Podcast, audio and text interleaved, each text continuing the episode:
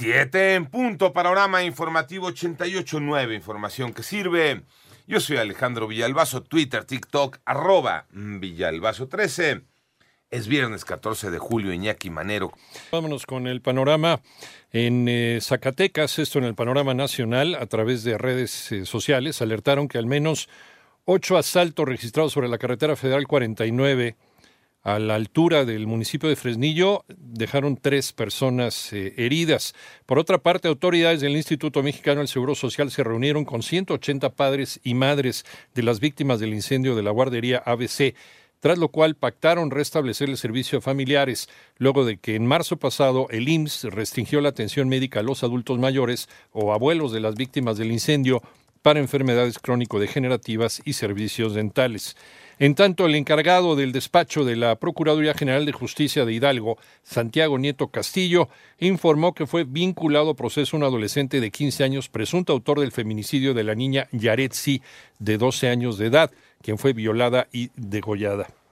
Además, la fiscal general del Estado, la teniente Sandra Luz Baldovino Salmerón, informó que se integró una carpeta de investigación contra la alcaldesa de Chilpancingo, Norma Utilia Hernández Martínez, por las fotografías, el audio y el video donde fue exhibida en una reunión con el presunto líder de la organización criminal Los Ardillos, esto es en el estado de Guerrero.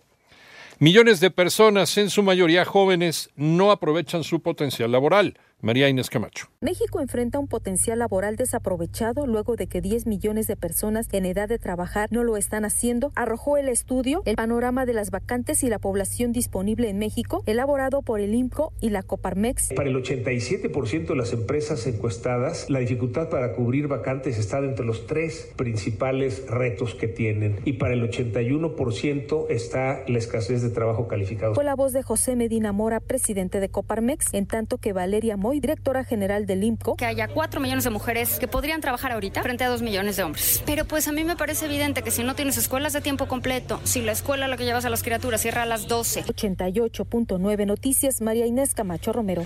La línea dorada del metro aquí en Ciudad de México abrirá cinco estaciones más este fin de semana. Joana Flores que ahora sí, este sábado 15 de julio se reabrirá otro tramo de la línea 12 del metro de Atlalilco a Periférico Oriente. De hecho ya se ve diferente porque ya retirada la maquinaria está el tránsito pues mucho más libre, el tránsito vehicular y el sábado será la inauguración. Esa es la fecha que ya tenemos, esa fecha ya no se moverá. Así lo dijo el jefe de gobierno Martí Batres. El metro por su parte recordó a los usuarios que para ingresar a la línea dorada es indispensable contar con la tarjeta de movilidad integrada. Una vez que reabra este tramo, el servicio emergente con Metrobús y RTP solo se prestará de Periférico Oriente a Tláhuac y viceversa. Para 88.9 Noticias, Joana Flores. Vámonos al panorama internacional. La Organización de las Naciones Unidas informó que la crisis como la pandemia o la inflación han eh, enviado desde 2020 a unos 165 millones de personas a las filas de la pobreza.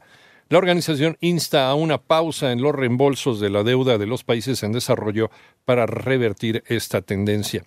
Y por otra parte, Vladimir Putin dijo que Rusia podría retirarse del acuerdo de granos del Mar Negro hasta que otras partes cumplan sus promesas eh, y este tratado que permite la exportación segura de cereales y fertilizantes ucranianos desde los puertos del Mar Negro expira este próximo lunes. En tanto, Estados Unidos prohibió la entrada al país al expresidente de Panamá, Juan Carlos Varela, y a su familia por su vinculación en importantes, dice, actos de corrupción, anuncia el secretario de Estado Anthony Blinken.